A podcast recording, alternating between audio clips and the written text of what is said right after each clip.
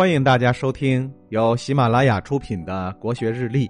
今天是二月十五日，公元一六八二年的今天，明末清初著名思想家、学者顾炎武去世。顾炎武与黄宗羲、王夫之合称清初三先生。明朝灭亡以后，年仅三十二岁的顾炎武发誓不为清朝服务，多次奔赴南京、北京去哭吊明朝的皇帝。每年端午节，他总是在门前悬挂一块红色的幔巾，在里面塞上一点蒜青，并在后面挂一块白布，白布上写着“避清”二字，意思是不知国朝恶而避之，因此人们称他为“避清先生”。不过，一生反清的顾炎武，却最终成为清朝学术的开山之祖。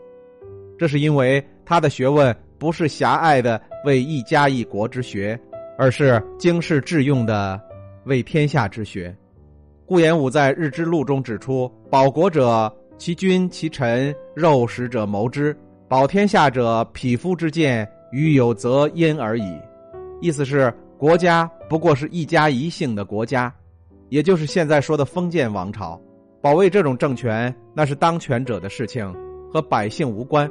但是如果统治者暴虐无常，使得民不聊生，或者外族入侵要毁灭华夏文明，那就是亡天下。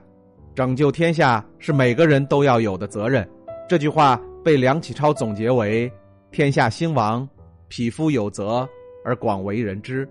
所以，顾炎武作为明朝遗民，坚决不是清朝，但也看到清朝入关并没有毁灭汉文化，也在继承和发展汉文化，这一点让他很欣慰。所以他并不避讳。和清朝官员进行学术交流，并接受邀请四处讲学。那么，为天下的学问该怎么做？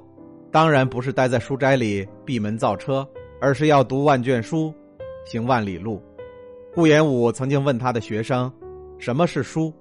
学生们纷纷回答：“写在纸上、刻在竹简上、刻在石碑上的文字等等。”顾炎武说：“这些都对，但远远不止这些。”老百姓口口相传的种田经验，这是口头上的书；大自然沧海桑田不断变化，这是大地上、海洋里的书。所以不能死读书本，要到大自然当中去寻求知识，理论联系实际，才能更好的把学到的知识造福于天下百姓。顾炎武每到一个地方，都要考察这里的地形、物产和人口。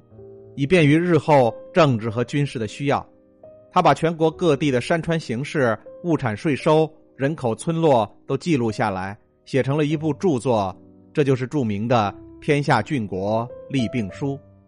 而顾炎武除了做学问，还很有理财的本事，特别善于积累财富。他的强项是搞房地产开发，曾在山东、山西、陕西都置办了地产，因此他才有财力游历四方。而没有变成一个穷困潦倒的书生，历来的大学者能把经世致用做得这么好的人，史上没有几个。